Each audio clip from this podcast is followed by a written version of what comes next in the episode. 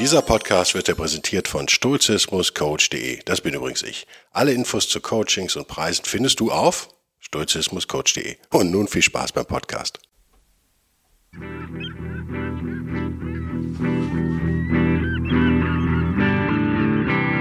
wilde Stoiker. Moderner Stoizismus für ein gutes Leben.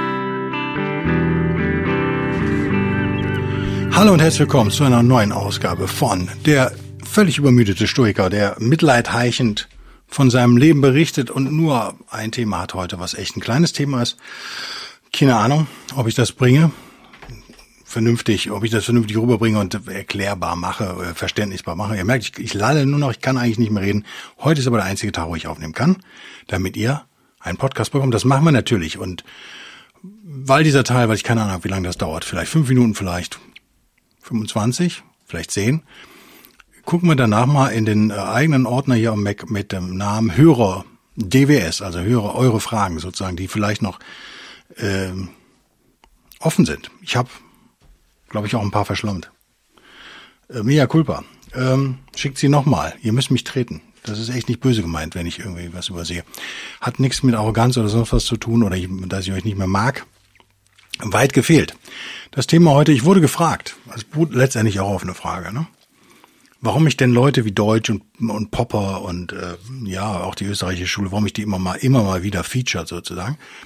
Und was das denn mit Stoizismus zu tun habe, es ginge doch, jetzt mal, ich verflache jetzt, ja, klar.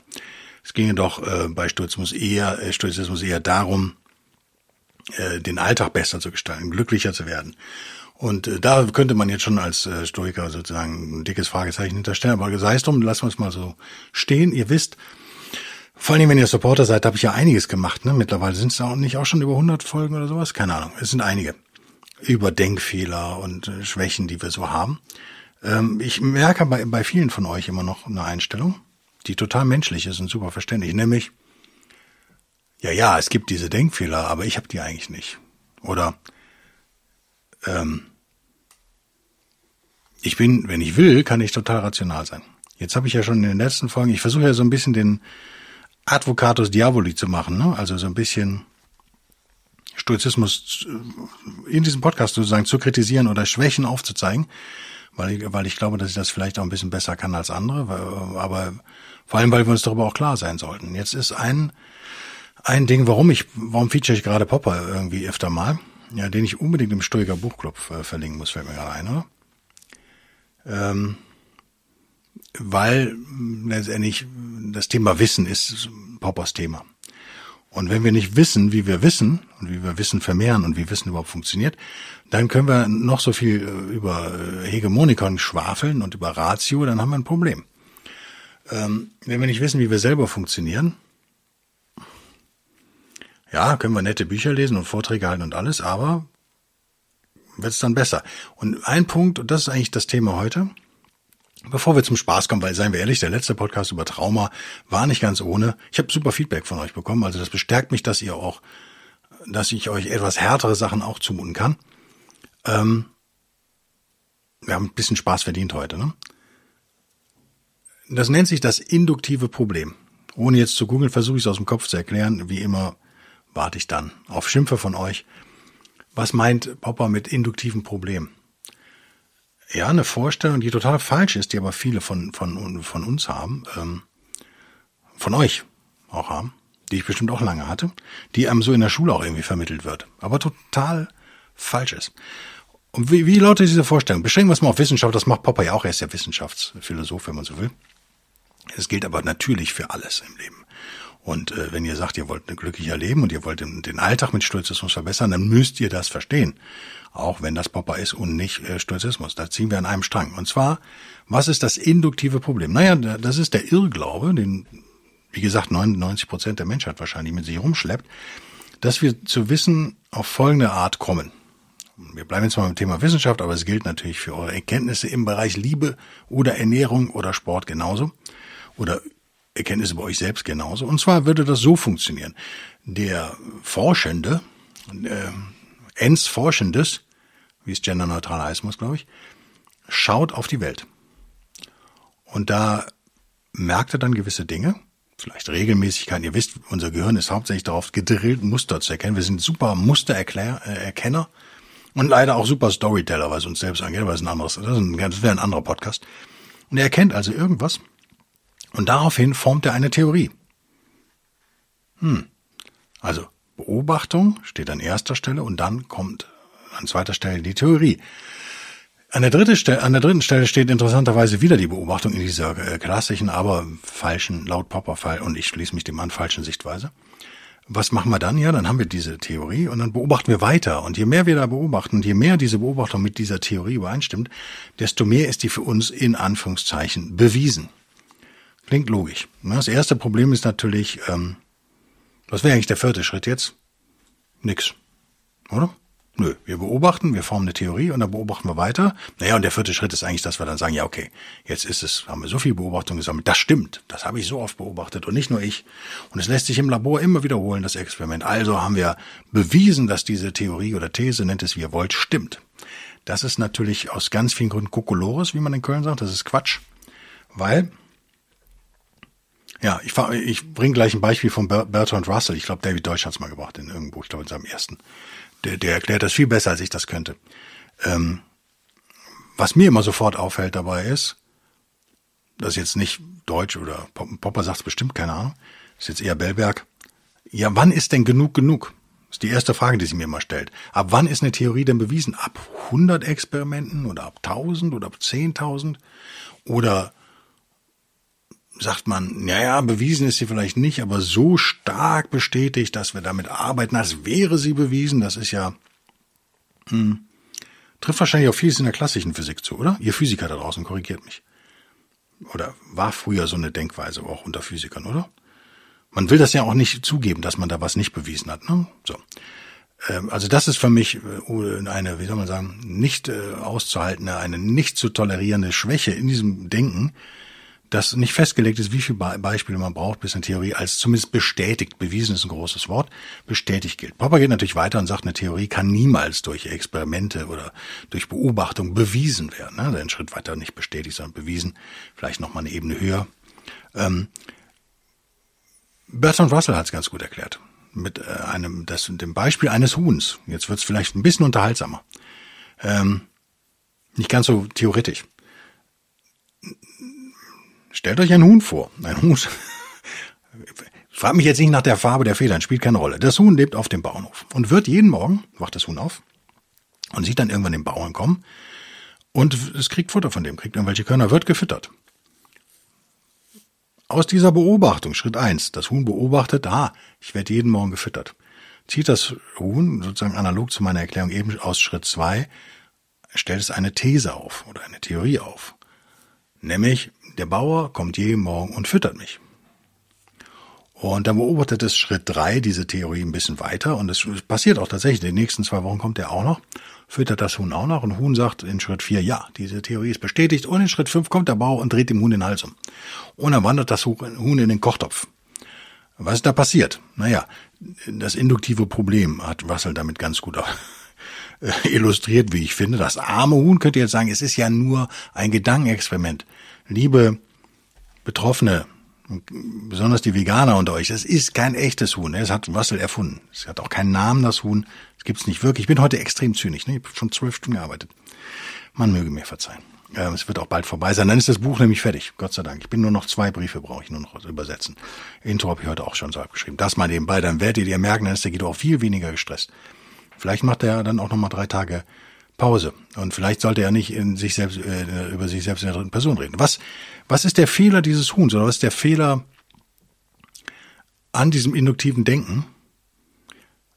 das Huhn ist von völlig falschen Voraussetzungen wahrscheinlich ausgegangen. Und noch schlimmer, die meisten Wissenschaftler werden gar nicht verstehen, dass sie, symbolisiert durch das Huhn, und die meisten Menschen, ich würde da nicht jetzt Wissenschaftler nur sagen, aber die ärgere ich jetzt besonders gerne heute, dass es äh, nicht im luftleeren Raum beobachtet hat und sie auch nicht im luftleeren, völlig annahmefreien Raum etwas beobachtet haben. Das passiert in der Realität eigentlich nie.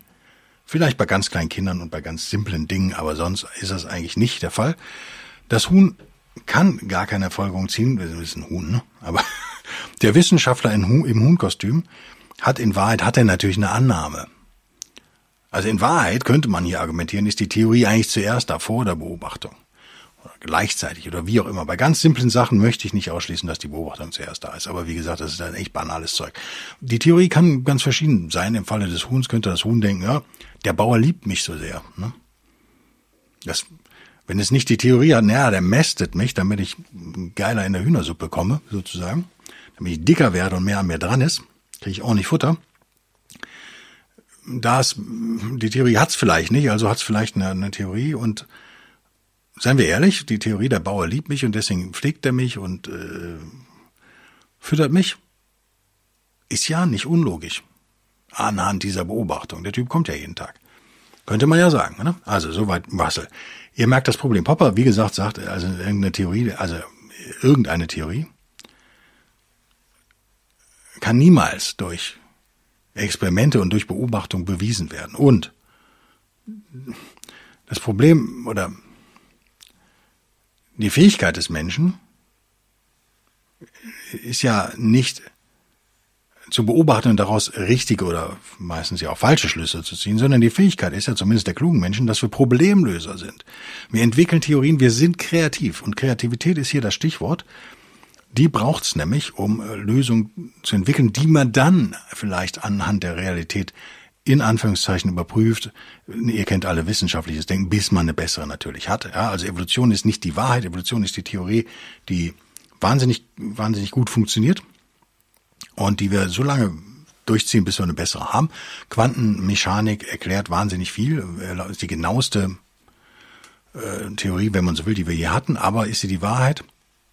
Wenn wir morgen eine bessere haben, schmeißen wir die aus dem Fenster. So, das ist eben Wissenschaft im Unterschied zur Religion.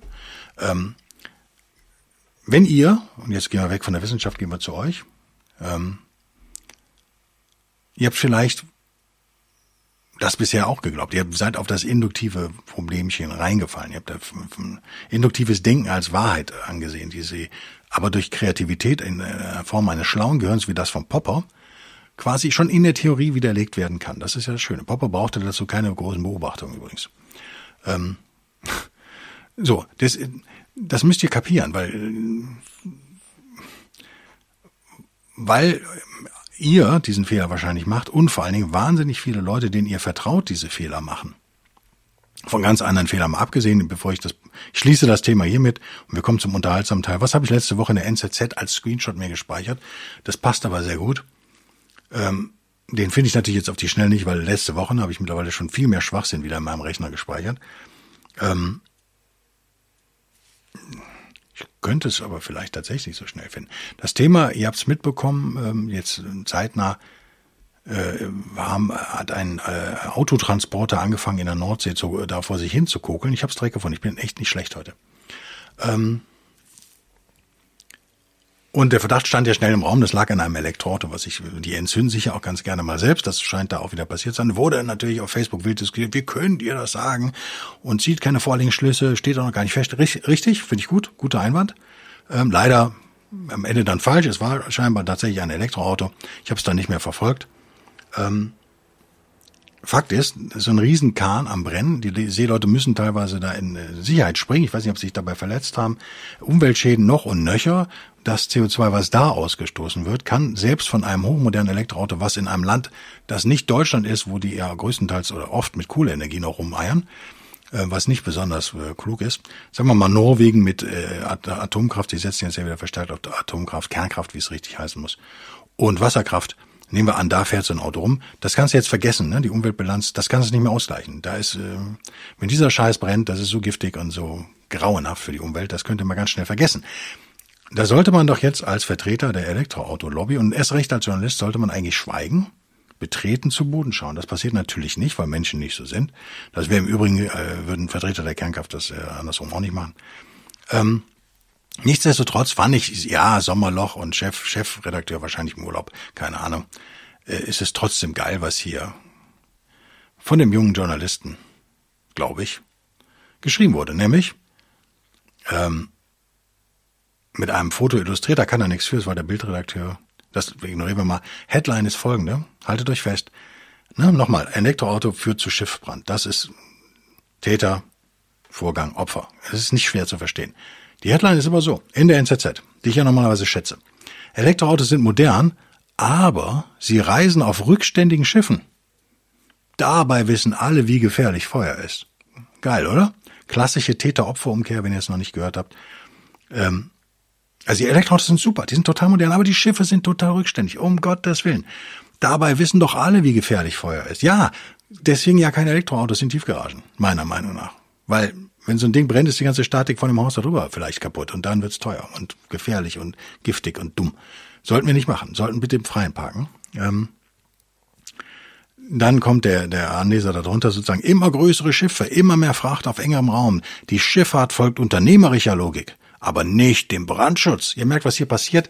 Das ist wieder Sozialismus pur. Es ist eigentlich Propaganda, das hat mit Journalismus nichts zu tun. Was mich ärgert, dass es nicht als Meinung gekennzeichnet ist. Ähm, also es fängt an mit der Täter, ich erkläre es euch nur, weil das hat was mit Ratio zu tun. Ne? Ähm, Täter-Opfer-Umkehr steht an erster Stelle. Weil das noch nicht reicht, kommt dann so eine Art Kapitalismus, ich wollte das Wort ja nicht mehr sagen, weil es ein sozialistischer Kampfbegriff ist in meinen Augen, Kapitalismuskritik. Nämlich, die Schiffe werden immer größer und die Fracht steht immer enger. Ja, was auch kein Problem ist mit einem Benzinauto, wo nur ein Liter Benzin im Tank ist wahrscheinlich. Die sind ja nicht vollgetankt, ne? Logo.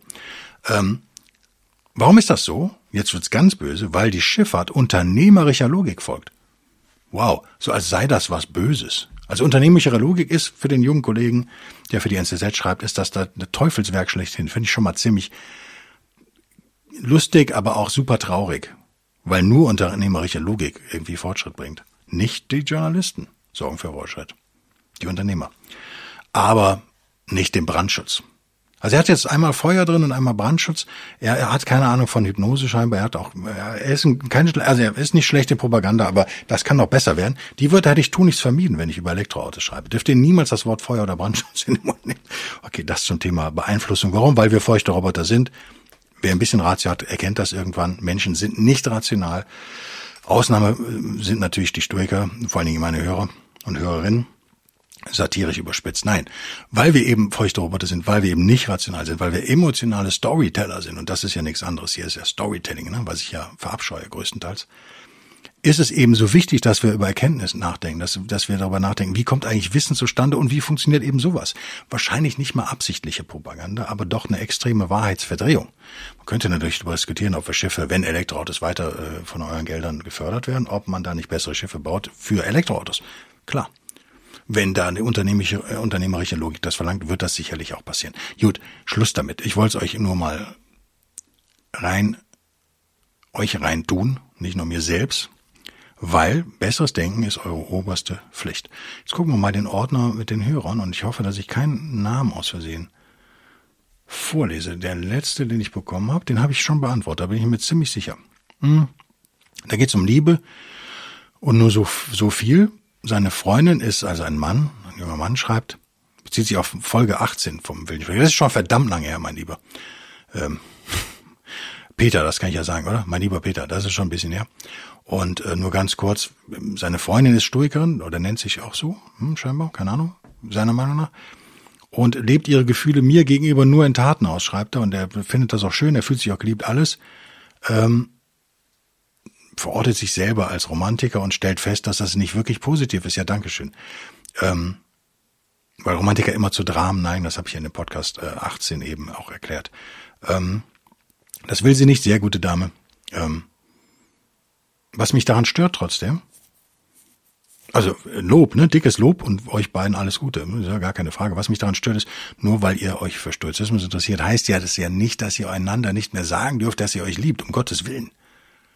Das ist ja auch von der Ratio her super zu vertreten, dass man das mal ab und zu macht. Wenn das dem anderen gut tut. Man will ja die Welt verbessern und man will auch die Gefühlswelt verbessern des anderen, weil kein Stöger würde abstreiten, dass ihr Gefühle habt und auch haben sollt, um Gottes Willen. Deswegen ein, ein Ich liebe dich ist jetzt echt nicht, ähm, ist echt nicht verkehrt. Mehr wollte ich dazu nicht sagen. Das ist äh, völlig in Ordnung. Der Jonas schreibt, den Jonas mache ich auch größer, weil ihr merkt, der Chef ist ohne Brille und hat nur den kleinen Laptop dabei. Äh, zum Thema Marcus Aurelius, Marc Aurel äh, auf Deutsch. Ähm, Gibt es ein paar Kernaspekte, die du besonders mit Marc Aurel verbindest? Er nennt es auch Deutsch, eventuell eine bestimmte Anekdote. Bestimmte Zitate von ihm, welche für dich besonders stark sind. Was kann man von ihm lernen? Zu was inspiriert er? Und welche Veränderung hat das für dich mitgebracht oder würde es allgemein mitbringen? Gibt es vielleicht sogar eine bestimmte Empfindung, die du mit ihm verbindest? Ja, in der Tat. Ähm, es wäre etwas klasse, wenn dir dazu etwas einfällt. Mir fällt doch immer was ein, lieber Jonas. Mir fällt doch immer was ein. Aber das sind ja jetzt mehrere Fragen oder verschieden formuliert, immer das Gleiche, könnte man auch behaupten. Wir gehen es trotzdem nochmal durch. Gibt es, ich muss immer auf die Uhr gucken, nicht wundern, gibt es Kernaspekte, die du mit Marc Aurel verbindest? Ja, ganz viele. Es würde jetzt zu weit führen, es wäre ja ein eigener Podcast. Aber wenn ich ihn einordnen müsste, hm, ist er sicherlich, ja, mit Seneca zusammen wahrscheinlich, einer der emotionalsten Stoiker und sicherlich auch einer der spirituellsten, was ich nicht alles unterschreiben würde übrigens und auch euch bloß, also in keinem Fall aufdrängen möchte, aber was, äh, was trotzdem interessant ist, weil es so ein bisschen sturche Physik illustriert, sagen wir mal. Also er redet ja nicht über sturche Physik, er erklärt ja nichts, sondern er liebt sie und äh, stellt sich halt äh, alle möglichen Fragen zur Unsterblichkeit der Seele oder nicht. Ähm, bestimmte Zitate, boah, da hüte ich mich immer, weil ihr wisst, das Internet ist voll mit, mit falschen Markus Aurelius Zitaten. Ich hatte erst gestern wieder eins.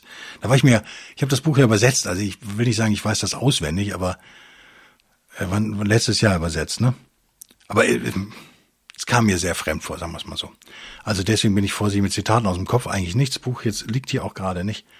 Ähm, was kann man von ihm lernen? Ja, was man von ihm lernen kann, ist das, was man auch von Seneca lernen kann. Und das ist was, was euch normalerweise nicht verkauft wird, wenn es um Stoiker geht. Vielleicht ist das ein wichtiger Teil dieses Podcasts. Ähm, weil ich da heute drüber nachgedacht habe, kommt es natürlich jetzt auch mir natürlich in den Sinn. Ähm, wie gesagt, ich bin gerade bei Seneca Brief 122 von 124 oder sowas. Äh, ja, glaube ich. Ähm, aber nicht nur da, man merkt, sowohl bei Marcus Aurelius als auch bei Seneca merkt man, bei aller Spiritualität, die die beiden haben, bei aller Emotionalität, die die beiden haben, doch immer Zweifel. Man merkt, die, äh, die zumindest nach außen kommunizierte Bereitschaft, die eigene Position zu hinterfragen, sollten neue Fakten hinzukommen, sollte was Neues auftauchen. Und das ist das, was man auf jeden Fall von den beiden lernen kann und sollte, wie ich finde. Und sollte. Also nicht nur äh, irgendwas sich reinpfeifen, sagen wir mal, die stoische Physik, ähm, äh, Yoga, was auch immer. Und das dann einfach stumpfsinnig zu wiederholen. Ja, Nochmal, die meisten Leute werden das so tun, aber ihr seid ja nicht die meisten Leute, insofern alles gut. Ähm, und das, das kann man von ihm lernen und das, dazu inspiriert er auch, zu diesen Selbstzweifeln, auch gerade was die Spiritualität angeht. Nicht das als Gesetz betrachten, sondern sagen, ja, wenn das so ist, dann. Aber da steht immer das, wenn das so ist. Und das finde ich eigentlich ganz gut. Gibt es eine Empfindung, die du mit ihm verbindest? Naja, nicht nur Positives. Also ich finde Markus Aurelius auch teilweise ist er natürlich anstrengend auch ein bisschen negativ, ne? weil er natürlich auch der alte Mann, der auf den Tod zugeht, das gleiche könnte man von Seneca sagen, der aber viel gemeiner und unterhaltsamer ist natürlich, besserer Schriftsteller auch einfach ist, weil darf man Marco, Markus Aurelius auch nicht vorwerfen äh, an der Stelle. Eine ganz andere Herangehensweise natürlich. Ähm, ich verbinde, was, welche Empfindung verbinde ich mit ihm? Da muss ich echt mal in mich fühlen, sozusagen, in mich gehen. Es ist schon eine Schicksalsergebenheit, nennen wir es mal. Es ist schon die Bereitschaft, das Schicksal anzunehmen, auch wenn es negativ ist. Nicht, dass ich das äh, äh, könnte oder immer könnte, aber du hast ja gefragt, wozu er mich inspiriert und das ist sowas, was ich da mitnehme. Ne? Ähm, ich habe noch den Ben, der ähm, sehr jung ist noch, um die 20, und sagt, dass er Probleme mit seinem Ego hat, ab und zu. Wenn ich würde mal behaupten, dass du ständig Probleme mit deinem Ego hast, wenn du in dem Alter bist. Und dass es völlig in Ordnung ist. aber korrigiere mich, wenn ich falsch liege. Ähm ja, lob mich hier, das ist ja immer nett, wenn ihr mich lobt, muss ich aber nicht vorlesen. Ähm, seid euch äh, gewahr, dass es bei mir ankommt und dass ich mich da auch drüber freue. Ähm so, was schreibt er denn hier? Das ist eher nur Lob, ne? Ah ja, okay, das letzte ist vielleicht noch was. Äh, er schreibt also, einer seiner größten Schwächen aktuell ist, dass er sich in ein Themengebiet einarbeitet, für eine gewisse Zeit dann sehr aktiv ist und dann nach ein paar Wochen ähm, hört er auf und folgt wieder die andere Sache und schreibt hier, ähm, das ist Shiny Object Syndrome, also das, ja, will man das glänzende Objekt, ne? Ähm, und ob ich Tipps dazu habe, ähm, wie man das über, überwinden kann, dieses Shiny Object Syndrome. Ja, da musst du einfach ein bisschen älter werden. und ich habe das, ich habe das, ähm, habe das auch gerade. Ich äh, bin halt so fertig von diesem Buchprojekt, 600 Seiten, on top auf mein, also meiner Arbeit, sozusagen scheiß Englisch schon wieder. Also oben, oben drauf auf meine Arbeit, die ja auch gerade echt boomt, sozusagen. Ich habe echt viel zu tun. Gott sei Dank. Ähm, nachdem ich so verarscht wurde von äh, städtischen Angestellten und äh, asozialen Mitmenschen, das kann man glaube ich schon so sagen, ähm, brauche ich einfach die Knete auch. Ne? Deswegen lehne ich natürlich auch keinen Job ab. Das ist aber schon hart. Und dann habe ich, äh, hätte ich gern schon seit Jahren eine, eine relativ günstige Uhr. Ich habe ja viele Uhren, also und meistens eben, ich mag ja günstige, ne, weil ich die auch misshandle. Ich gehe ja mehrmals, wenn es klappt, mehrmals die Woche im Meer schwimmen. Ähm, ich mache Krafttraining damit. Ich behandle die nicht besonders gut. Deswegen bin ich irgendwann auf die Idee gekommen, dass teure Uhren bringt's einfach nicht. Ähm, und diese Uhr, da reden wir von Preisen was zwischen 70 und 130 Euro. Ist also noch bezahlbar. Ich habe nur ähm, gemerkt, warum will ich jetzt unbedingt diese Uhr? Natürlich kann ich mir jetzt sagen, es ist, ich will mich belohnen für die Arbeit an dem Buch und so. Aber es ist ein bisschen auch so, dass die Willenskraft, die ja, wenn sie nicht eine Legende ist, abnimmt mit zunehmendem Stress, logischerweise, gerade bei mir so ein bisschen unlässig. Ich bin einfach überarbeitet und bin einfach kaputt und fertig. Und ich bräuchte einfach mal zwei Wochen nichts tun. Und dann dringt so ein Quatsch, so eine Emotion, dringt dann natürlich durch, sozusagen. Wird nicht mehr abgewehrt von der stoischen Disziplin der Zustimmung. Nee, die innere Festung ist auf und der Quatsch kommt rein. Und ganz ehrlich, ich finde okay, wenn man, wenn man das ab und zu auch reinlässt. Wir sind echt keine Roboter. Ist auch nicht mein Anspruch, aus irgendeinem Roboter zu machen, schon gar nicht aus mir selbst. Insofern, hey, du bist jung, genieß das Leben. Echt. Und du bist dir dessen ja bewusst und das mehr kannst du ja schon gar nicht machen. Schaffen wir noch einen? Ja, ne, oder? Achso, den hatten wir ja gerade schon. Das war der Marc Aurel, ne? Ja, den haben wir doch schon. Ähm, der Pierre hat was geschrieben, das habe ich, glaube ich, schon beantwortet, lieber Pierre, ne? Der Pierre, der witzigerweise den anderen Pierre, nämlich den Ado, mit H vorne, ähm, ähm, erwähnt, den habe ich, glaube ich, im exklusiven Stoikauf schon beantwortet. Wann haben wir den hier noch? Äh, das ist, glaube ich, nur. es ist ein dickes. ich, ich weiß nicht, ähm, ob das ironisch ist hier, aber der Marco schreibt, ich glaube, er meint es ernst. Also ist total nett, was er schreibt. Und dann schreibt er, weißt du, dass Homöopathie nicht funktioniert? Jein, natürlich funktioniert sie wissenschaftlich gesehen nicht, aber sie ist halt ein Placebo und da funktioniert sie erst rein. Warum ist das so? Weil wir feuchte Roboter sind und Storyteller und Gefühlsmenschen in 99 Prozent der Zeit. Auch wir Stoiker sind davon nicht gefeit. Ähm, und da funktioniert natürlich Homöopathie. Natürlich würden M und M's genauso funktionieren und wären viel billiger und hätten nicht diese diese den, den homöopathisch heilpraktischen Industriekomplex hinter sich, kann man das so nennen? Weil wie heißt das denn? Ich habe gerade Englisch wieder gedacht, der Rüstungskomplex, ne? Military Industrial Complex, daran habe ich gedacht, genau. Der militärisch-industrielle Komplex. Hier könnte man ja vom naturheilkundlichen, heilpraktikerischen Komplex reden. Das ist natürlich Kokolores, rational betrachtet. Schritt eins rational betrachtet ist Homöopathie völliger Blödsinn. Aber, aber, aber, damit dürfen wir nicht aufhören. Das hat was mit Second Level Thinking, um bleiben wir halt einfach eigentlich scheiß drauf. Wenn, wenn ich müde bin, denke ich halt eher Englisch als Deutsch. Ähm, das ist leider grausam. Äh, zu tun. Darüber macht man, glaube ich, mal einen eigenen Podcast. Hat's nicht David, äh, heißt er David? Kahnemann jedenfalls. Daniel. Daniel Kahnemann hat darüber doch mal ein Buch geschrieben, oder? Die Idee dahinter ist ganz banal, dass wir die äh, Konsequenzen der zweiten Ebene oft nicht mit einrechnen. Und ich würde sagen, das ist so ähm, zweite Ebene Ratio sozusagen. Äh, natürlich hast du völlig recht, in der ersten Ebene ähm, ist es Quatsch, aber auf der zweiten funktioniert. Und da müsste man jetzt auf der dritten Ebene weitergehen und eine billigere Lösung finden, weil natürlich Homöopathie viel zu teuer ist für das, was sie leistet. Das würde man eigentlich viel billiger hinbekommen, aber das Problem ist ja, wenn die Leute wissen, dass es nur ein Placebo ist, funktioniert ja auch nicht mehr. Das ist ja das Problem. Also müsste ich euch wahrscheinlich hypnotisieren auf M's und M's und M's, Eminems, müsste ich euch ähm, einen Anker setzen sozusagen, euch hypnotisieren, dass M und M's bei euch genauso gut funktionieren, dann würden die auch genauso gut funktionieren. Davon bin ich also felsenfest überzeugt. Im Übrigen gibt es ja James Randi, hat er nicht eine Million ausgedruckt für den, der beweist, dass Homöopathie funktioniert, vor 20 Jahren oder Ewigkeiten, hat sich noch keiner abgeholt, das Geld, warum wohl? Ne? Warum wohl? Ähm, Ich glaube, damit lassen wir es gut sein, oder? Weil die halbe Stunde ist auch voll und ihr werdet lachen. Ich nehme das jetzt hier spät abends am Donnerstag, den 3. August auf, weil ich äh, morgen einfach nicht dazu komme, bei Ausstrahlung 4. August. Ich schließe diesen Ordner jetzt hiermit. Soll ich euch löchen? Ja, ich löche euch alle jetzt hier. Seid mir nicht böse, Alexander, Marco, Pierre und die anderen. Ihr seid hiermit gelöscht, weil ich ja nur in dem Ordner die Leute haben will, die ich noch nicht beantwortet habe. Logo, oder? Logo. Ich freue mich über euer Zuhören. Hab, hoffe, es hat euch gefallen, trotz meiner schlechten Vorbereitung, wie immer oder wie so oft. Ähm, ich muss nämlich jetzt gleich weiterarbeiten, bis heute Abend ungefähr 20, 20, 30. 37 habe ich angefangen, nur das dazu, wenn äh, ich habe jetzt die Geschichte gehört, wo eine Mitzwanzigerin einen Job kündigen musste mit 20 Arbeitsstunden die Woche, weil sie das zu sehr belastet. Really? Da kann ich auch nur sagen, das ist so wie mit dem mit der Hörerfrage eben. Ja, ihr werdet ja härter, wenn ihr älter werdet. Ne? Ihr dürft jetzt nicht denken, dass ihr mit 20 schon knallhart seid. Seid ihr nicht. Insofern alles gut. Bleibt optimistisch, bleibt mir gewogen, bleibt cool, bleibt stoisch. Bis in zwei Wochen hoffe ich jedenfalls, oder? Irgendwann bin ich mal eine Woche im Urlaub, da fällt ein Podcast aus. Ihr werdet es spätestens merken. Natürlich werde ich für die Supporter weiterhin Dinge anbieten. Bis dann, dann tschüss.